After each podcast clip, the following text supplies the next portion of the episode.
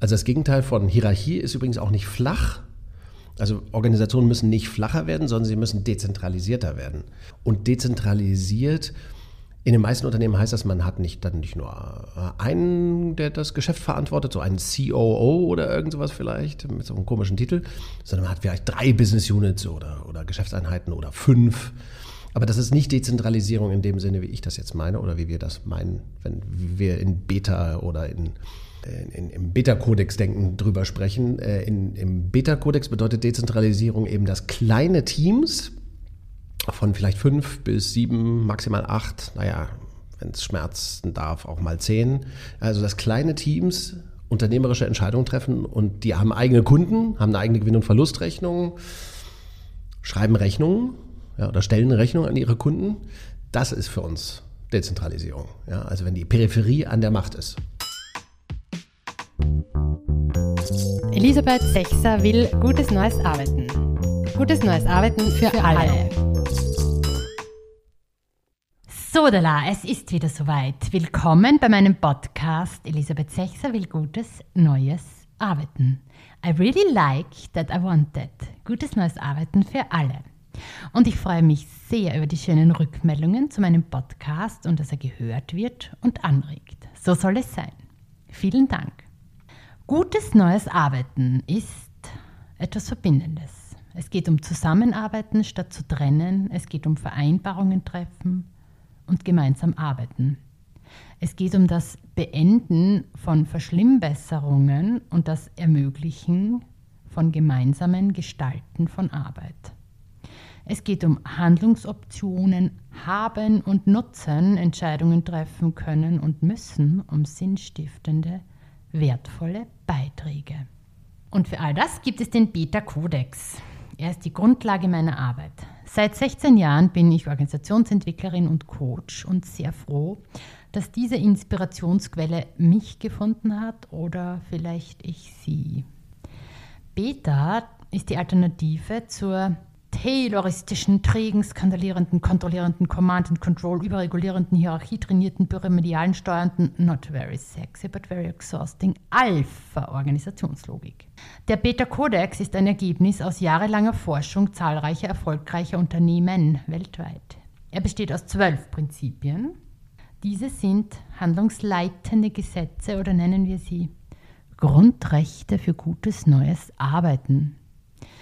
In der konsequenten Umsetzung gelingt so gemeinsames, erfolgreiches, wirkungsvolles Arbeiten. Das Tolle ist, jede Organisation findet selbst heraus, wie sie diese zwölf Prinzipien am aller, aller, allerbesten zum Klingen, zum Schwingen bringt. Der Beta-Kodex ist wie eine Tonleiter mit zwölf Prinzipien als Töne. Die Menschen in der Organisation kreieren daraus ihr wunderbares Musikstück. Wie ihr wisst, jedes dieser Prinzipien steht für sich, ist essentiell, aber es kann auch nur gemeinsam mit den anderen zusammenspielen und klingen.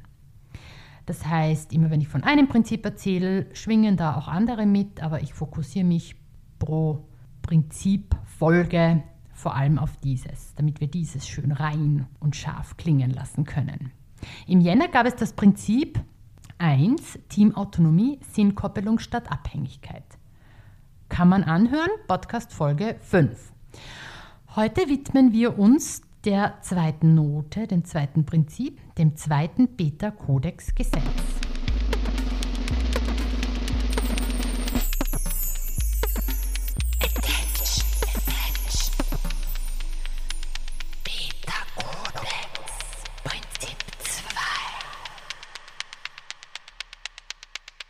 Föderalisierung. Zellstruktur statt abgeteilter Silos. Ich zitiere wieder den Gesetzestext. Eine dezentralisierte Netzwerkorganisation besteht aus vielen ergebnisverantwortlichen, funktional integrierten, sich selbst steuernden bzw. vom Markt gesteuerten Teams. Gegen diese Art von Netzwerk haben Alpha-Organisationen im Wettbewerb keine Chance. Der Grund für die Überlegenheit von Dezentralisierung ist Komplexität. Ja, ich habe mal drei Punkte gewählt, die mir hierfür wichtig erscheinen. Erstens, weg vom Trennenden. Denn Komplexität am Markt braucht Komplexität in der Organisation. Dafür muss man weg von funktional getrennten Abteilungen, Silo-Denken, Bereichsegoismen. Denn diese können diese Komplexität nicht darstellen, nicht erzeugen. Die gut gemeinte und erhoffte Optimierung durch strikte Trennung und Differenzierung ist auch ein Grundproblem der agiler werden Debatte. So geht das nämlich nicht. So werden keine Menschen agiler und schon gar keine Organisationen. Und das ist jetzt kein Vorwurf, sondern es ist einfach nicht gut für Organisationen in dieser trennenden Alpha-Logik zu verharren oder diese permanent verbessern zu wollen. Denn es ist ja nichts kaputt. Es passt nur diese Organisationsform, diese Organisationslogik nicht mehr in die Zeit. Sie schwächt, kostet Erfolg, Geld, Nerven. Die Alternative dazu Zellstruktur, crossfunktionale Teams, Dezentralisierung, so viel wie möglich an Entscheidungsmacht und Autonomie in diese Teams. Ja, und nun der zweite Punkt, eine kleine Vertiefung dazu, nämlich Teams, das sind die Orte, wo ein starkes Wir erzeugt wird, wo man gemeinsam vereinbart und leistet. Föderalisierung bedeutet dezentrale Zellstrukturen, die innerhalb jeder Zelle, jedes crossfunktionalen Teams dieses starke Wir ermöglichen. Teams, das sind vier, fünf, sechs, sieben, acht, neun, vielleicht zehn Menschen, die gemeinsam leisten können müssen. Das heißt, alles, was ein Team wissen und können muss, ist dort zu finden. Alle Rollen werden verteilt. Alles, was gebraucht wird, ist in dieser Zelle vorhanden, damit geleistet werden kann. Wenn etwas fehlt, dann entscheidet das Team oder findet heraus oder merkt, dass es etwas zu lernen hat und lernt, oder sie holen sich wen dazu. Es kontrolliert hier auch keine Führungskraft, keine formelle, sondern das Team, die funktional integrierte Zelle, sich selbst. Und wenn sie erfolgreich sind und wachsen und zu groß wären, also mehr als zehn Personen, dann teilen sie sich ab einer gewissen Größe wieder. Denn sie dürfen nicht zu groß werden. Denn nur so entsteht soziale Dichte für Selbstorganisation. Denn nur so ist diese Interaktion, diese Auseinandersetzung, dieses Vereinbaren, dieser Teil von etwas Sein möglich, den Selbstorganisation braucht. Also echte Führung braucht. Und um dieses Wir nicht zu gefährden und damit man auch in Zukunft weiterhin erfolgreich gemeinsam leisten kann, wird ab einer gewissen Größe Zellteilung die Antwort sein auf Wachstum. Ja, und diese crossfunktionalen Teams, wie der Name schon sagt, sind diverse, bunte und sehr lebendige Orte. Ja, als dritter Punkt scheint mir wichtig, dass hier nicht die Zentrale steuert, sondern der Markt, wie es im Gesetzestext ja eh auch erwähnt wird. Das heißt, die Energie kommt vom Markt. Und Zentrale gibt es ja eh auch nicht mehr in diesem Zellstrukturdesign, sondern ein Zentrum. Und dieses Zentrum, das dient. Was der Kunde oder die Kundin braucht, weiß das Team am besten, denn sie haben Marktkontakt. Sie entscheiden auch so viel wie möglich selbstständig. Sie agieren quasi wie Mini-Unternehmen im Unternehmen. Und die Bewegung nach innen, also ins Zentrum hinein, wird dann gemacht, wenn Teams vom Zentrum etwas brauchen. Natürlich sind auch dort Zellen und keine Abteilungen. Und wenn das Zentrum liefern soll, wenn das Zentrum unterstützen soll, dann findet hier eine Innenausrichtung statt. Und das ist ein großer Unterschied zu Alpha-Organisationen, denn dort ist sehr viel Push von der Zentrale zu finden. Hier ist die Energie vom Markt kommend. Ja, das heißt, Zellen brauchen ein Zentrum in der Organisation und brauchen ihre Energie von außen vom Markt. Sie brauchen diese Energie, damit die innere Spannung entstehen kann. So bleiben sie robust und so bleiben sie agil. Denn die Marktenergie ist essentiell und Grundlage für Wertschöpfung, nicht die formelle Macht und starre Ordnung. Und diese innere Spannung, die dann entsteht, ist eine Wertschöpfungsspannung, die dann entsteht und nicht zu verwechseln mit den Spannungen, die man so in Alpha-Organisationen findet. Nun ein Gesprächsauszug mit Nils Pfleging. Er ist ja der Beta-Codex-Profi, der Zellstrukturdesigner, der erfahrene Unternehmer und Vordenker zu all dem hier. Er erzählt nun ein bisschen was über das Zellstrukturdesignen. Ja, Nils Pfleging ist wieder Gast beim Podcast Elisabeth Sechser will gutes neues Arbeiten. Nils, weg von Silos. Wie geht das jetzt denn dann wirklich? Erklär mal. Ja, also erstmal danke, dass du mich nochmal eingeladen hast. Ist mir eine Ehre. Weg von Silos. Ich glaube, das beschäftigt viele, oder? In vielen Unternehmen. Ne? Wie kommt man weg von der, von den Abteilungs, vom Abteilungsdenken und Egoismen, Ressortegoismen? Was sagt man in Österreich? Was gibt es da für Begriffe? Ich glaube, wir würden Ressortegoismus auch verstehen. Ja, ja, ja. ja, ja. Silos haben auch wir hier. Schon, Abteilungen. Ne? den Begriff benutzt man schon stark. Ne? Ja. Ähm, naja, die Alternative zu oder die Silos und die, die Ressortstrukturen und diese Weisungslinien und was da alles dazu gehört, das kommt ja aus der hierarchischen Orientierung nach oben hin und eben auch aus dieser funktionalen Teilung. Also man könnte sagen, eine der, eines der typischen Silos, das es da so gibt, äh, das im Industriezeitalter erst erfunden wurde, ist der Vertrieb oder die Logistik oder der Einkauf oder HR. Das sind so alles, das sind eigentlich alles schon Silos. Und die Alternative ist dazu eben eigentlich eine Pfirsichorganisation zu entwickeln. Das ist die Alternative oder eine Zellstruktur zu entwickeln. Mhm.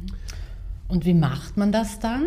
So eine sagt, okay, ja, Silos ist jetzt nicht mehr so toll und eigentlich schwächt uns das als Organisation. Den mhm. Menschen macht es auch nicht Spaß. Alle sind vielleicht auch erschöpft oder ähm, arbeiten nicht zusammen, sondern eben abgetrennte, ja. weil sie Abteilungen haben. Ja. Ähm, bedingt ihr das und sagen, okay, machen wir doch mal eine Zellstruktur. Ja, ach, eine, eine, eine Sache sollten wir noch erwähnen vielleicht, bevor wir äh, uns von den Silos abwenden und hin zur Zellstruktur. Äh, die Steigerung von Silo ist im Prinzip so etwas wie eine Matrixstruktur. Ne? Also da, da legt man verschiedene Kamine oder Silo-Strukturen übereinander, quer übereinander sozusagen ein. Und da gibt dann die sogenannte Matrix-Struktur, die ABB in den 90er Jahren bekannt gemacht hat. Ja, die, die, haben, die haben, wir in Österreich auch. So, die größeren, also nur größere Läden haben normalerweise eine, eine mhm. Matrix-Struktur, aber das ist, hat halt auch nie funktioniert. Das ist, ja noch top, top. Naja, da hat ja jeder zwei Chefs, drei Berichtslinien, vier keine Ahnung, Weisungslinien und, und Befehls- und Gehorsam, so zu Reporting und sowas. Mhm. Und dadurch wird halt noch weniger Wertschöpfung möglich. Also das ist schon, äh, sind schon die gefährlichen Entwicklungen der letzten 40 Jahre, die sind schon dramatisch, glaube ich, wie sich das verschärft ein bisschen hat. crazy, also so hier jetzt mal. Na, das zeigt, wir denken immer in der gleichen Logik weiter. Also vorher hatte, ne, man war Mitarbeiter und hat einen Chef. Und wenn das nicht funktioniert, sagt man halt, dann gehen wir zu zwei Chefs. Also das ist dann die Matrix und so. Oder drei. Oder man hat, man hat dann nicht mehr nur ein Bereichsleitertreffen, sondern auch noch Funktional- und Spartenleitung und Business-Unit-Leiter. Also wir versuchen ja eigentlich immer nur die Probleme im alten, im alten Mus zu lösen. Das Gegenteil von Silo und Matrixstruktur und Linienorganisation ist Dezentralisierung. Also das Gegenteil von Hierarchie ist übrigens auch nicht flach. Also Organisationen müssen nicht flacher werden, sondern sie müssen dezentralisierter werden. Und dezentralisiert in den meisten Unternehmen heißt das, man hat nicht dann nicht nur äh, einen, der das Geschäft verantwortet, so einen COO oder irgend sowas vielleicht, mit so einem komischen Titel, sondern man hat vielleicht drei Business Units oder, oder Geschäftseinheiten oder fünf. Aber das ist nicht Dezentralisierung in dem Sinne, wie ich das jetzt meine oder wie wir das meinen, wenn wir in Beta oder in sozusagen in, äh, in, im Beta-Kodex-Denken drüber sprechen. Äh, in, Im Beta-Kodex bedeutet Dezentralisierung eben, dass kleine Teams von vielleicht fünf bis sieben, maximal acht, naja, wenn es schmerzen darf, auch mal zehn.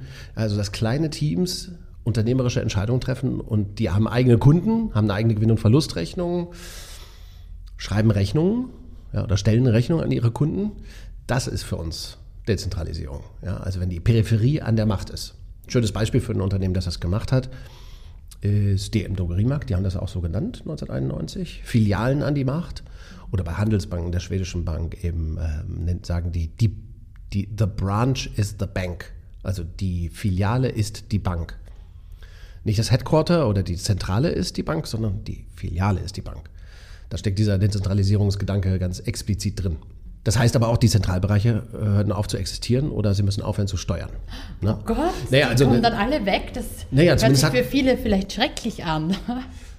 Ich würde eher sagen, es ist eine große, ein Befreiungsschlag oder eine große Entlastung, weil diese ganzen Steuerungsfunktionen, die es so gibt in Organisationen, äh, Disponenten zum Beispiel gibt es ja in vielen Unternehmen, also Leute, die disponieren in der Produktion oder es gibt Vertriebsleiter, was gibt es nicht alles für Käse?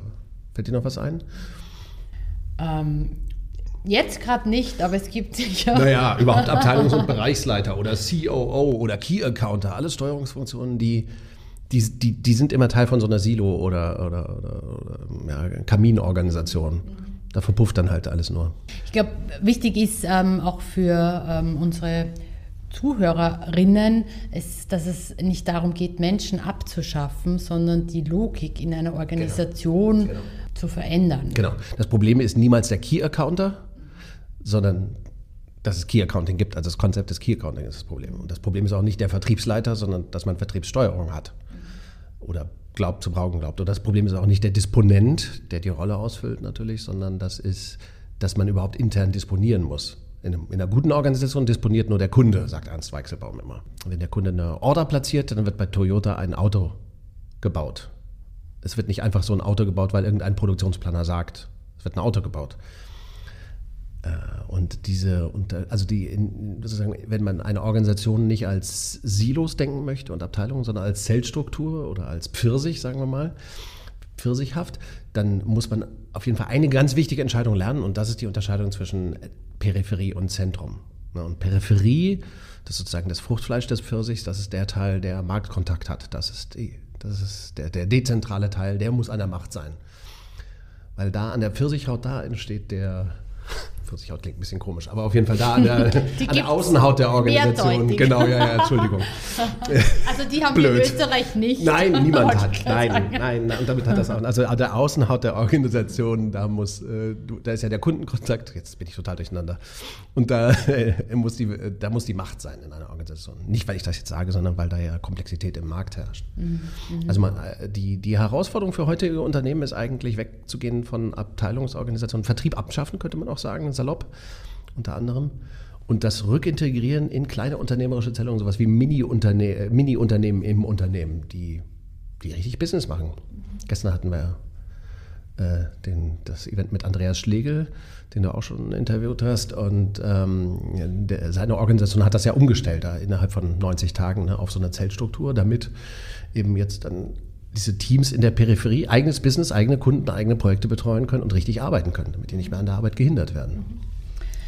Ähm, das heißt, wenn ähm, jetzt ein Unternehmer, eine Unternehmerin zuhört und sagt, oh, das klingt ja toll, ja, lasst uns doch mal eine, das Ganze in der Zellstruktur, ähm, eine Zellstruktur draus machen aus unserem Unternehmen. Mhm. Was machen die dann? Ähm, kann man da eine Schablone aus dem Internet runterladen? Ähm, einfach mal so alle in Zellen backen, in Kreise. In Gummizellen. So ist es nicht gemeint. Ne? ähm, genau. Wie, wie beginnt ja. man den Umbau, den strukturellen Umbau? Ja, also ich schlage schon vor, sich da ein bisschen reinzufuchsen und das ein bisschen zu erlernen. Wir haben da auch Bücher drüber geschrieben. Organisation für Komplexität war sozusagen mein erstes Buch, wo ich das im Detail beschrieben habe, wie, wie so eine Zellstruktur denkbar ist oder also wie die gedacht werden kann. Aber sozusagen von der Grundhaltung her ist es ganz wichtig zu verstehen, eine Organisation heimlich, heimlich leistet sie sowieso schon vom Zentrum über die Peripherie in den Markt hinein. Also von innen nach, fließt Wertschöpfung von innen nach außen. Also heimlich, heimlich gibt es schon sowas wie Teams, Stru Teamstrukturen, die die Wertschöpfung mm, so leisten, wie sie eben fließen muss, egal was für Bereiche und Abteilungen man hat. Und egal wie viele Abteilungsleitertreffen hat, die Wertschöpfung fließt schon so. Also heimlich, heimlich könnte man sagen, ist eine Organisation schon so pfirsichhaft. Man muss das nur explizit machen. Und das ist halt so ein bisschen, na, das ist die Arbeit des Freilegens der eigentlichen Wertschöpfung. Und dazu muss man sich halt auch mit auseinandersetzen, welcher Teil der Organisation soll denn, ist denn Peripherie oder muss Peripherie sein? Wie könnte bei uns ein Team sein, ausschauen in der Peripherie, das eigene Kunden hat, eigene Rechnung stellt, eigenen Umsatz macht, selbst gesteuert für Kunden arbeiten kann?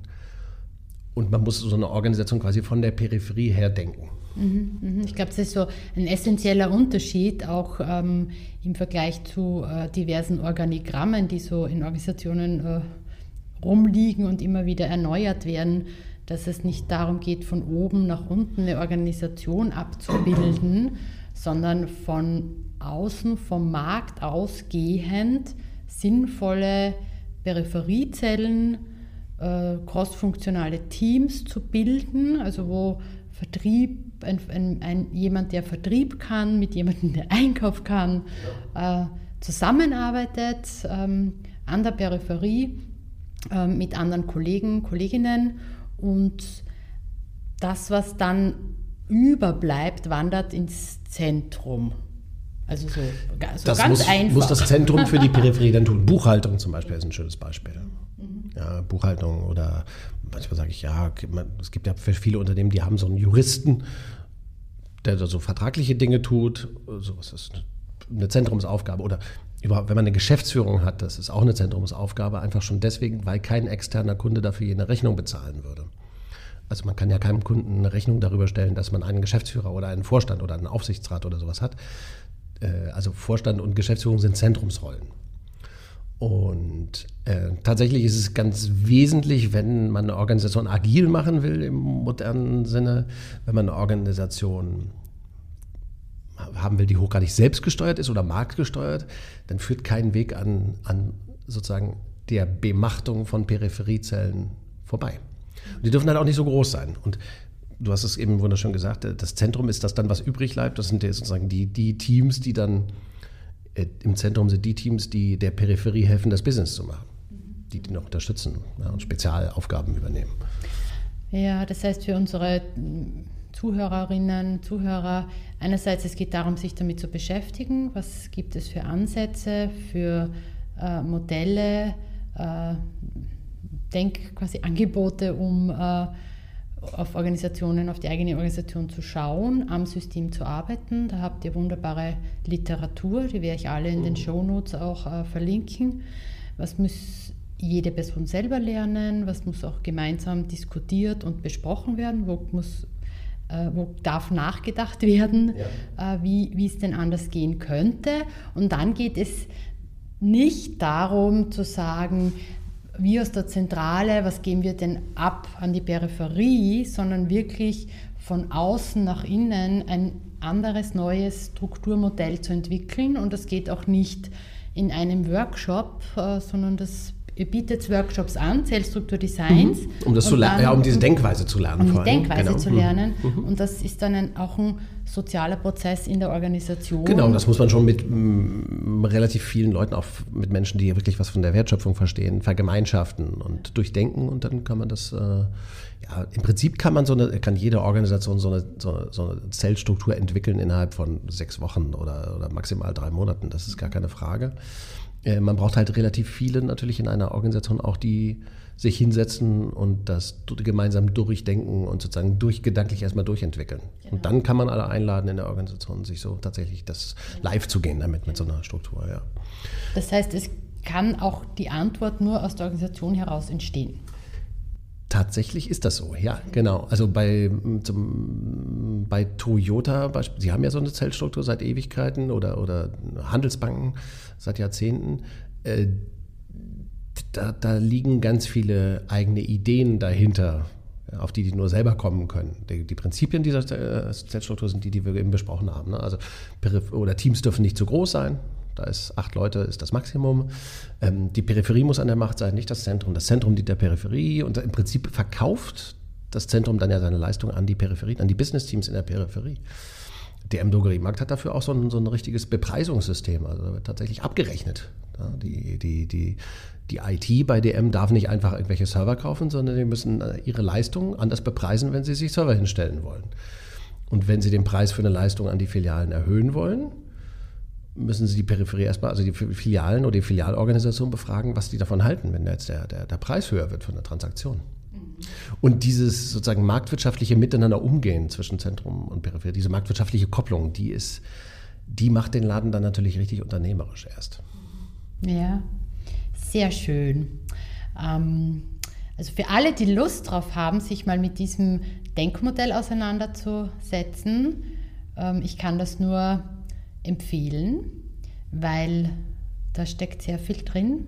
Da wird man angeregt und inspiriert. Ähm, ich empfehle es, das auch dann mit Kollegen, Kolleginnen zu besprechen. Ähm, und wenn ihr Interesse habt, an einem Workshop teilzunehmen, ähm, auch in den Shownotes werde ich auf Red 42 äh, hinweisen, beziehungsweise finden die auch immer wieder in Wien statt. Oh. Nils, vielen Dank für den Input zum Zellstrukturdesign und ich wünsche uns noch viel Spaß in den Peterwochen. Dankeschön. Wir beschäftigen uns ja auch in diesem Podcast gemeinsam mit Sprache und welche Worte für gutes neues Arbeiten gut sind und welche Worte eher schädlich, also sogenannte Lieblingsworte und Lieblingsunworte. Ulrike Huber von 42 Virtual Business Services hat mir dazu geschrieben.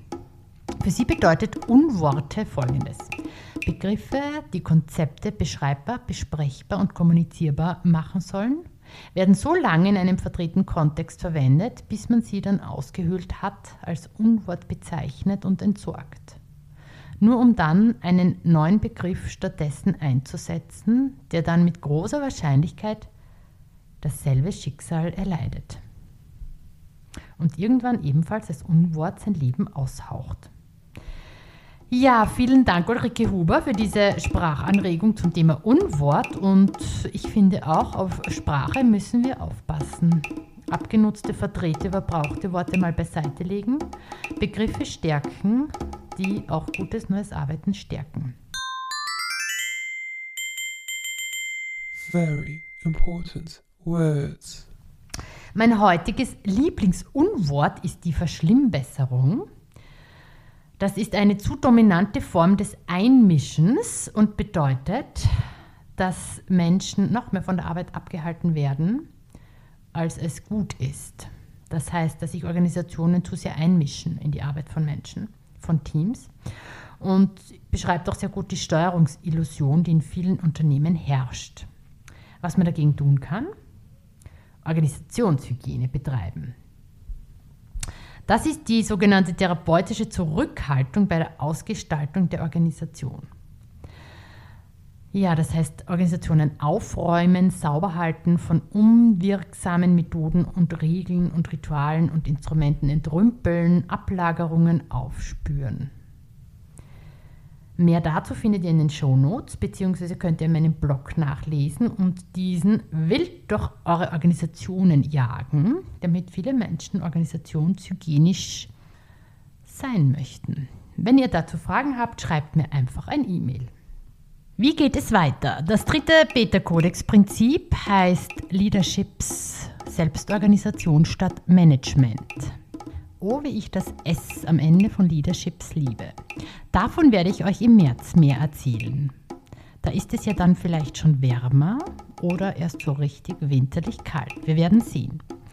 Dazwischen gibt es die Folge zum feministischen Spirit im Beta-Kodex für alle Feministen und Feministinnen und die, die es noch werden wollen. Wer Lust auf mehr bekommen hat, kommt zu den Beta-Wochen in Wien von 23. bis 27. März und von 27. bis 30. April mit coolen Events, Dialogräumen, Beta-Kodex für Einsteigerinnen, Meetups, Buchabenden, der Zertifizierung Open Space Beta mit Silke Herrmann. Ja, und wer mehr über Teamarbeit und die notwendigen Vereinbarungen und das Erzeugen von Wir lernen möchte, kann auch am 26. März Ernst und Lena Weichselbaum live erleben. Wie man durch Nahtstellenvereinbarungen, Abteilungsegoismen und Silo-Denken kuriert. Dazu könnt ihr auch die beiden Podcast-Folgen hören. Wer steuern will, ist selber schuld und es gibt keinen überqualifizierten Menschen, nur eine dumme Organisation, die nicht zu nutzen weiß, was ein Mensch kann. Schickt mir eure Lieblingsworte und Lieblingsunworte für gutes neues Arbeiten, gewinnt einen Sprachanregungskalender und ein Plakat Macht der Sprache von Red 42. Alle Links zu den hier erwähnten Anregungen findet ihr natürlich wie immer in den Shownotes. Das war eine weitere Folge. Elisabeth Sechser will gutes, neues Arbeiten. Ich habe eine Leidenschaft für die Zeit und ihre Fragen und eine nie enden wollende Lust, mich diesen zu stellen. Ich hoffe, es war etwas Anregendes und Aufregendes dabei. Verfolgt den Podcast, empfiehlt ihn weiter, schenkt euren Gedanken genug Luft zum Atmen und immer ausreichend Platz im Denkraum für neue Anregungen. Elisabeth Sechser will gutes neues Arbeiten. Gutes neues Arbeiten für, für alle. alle.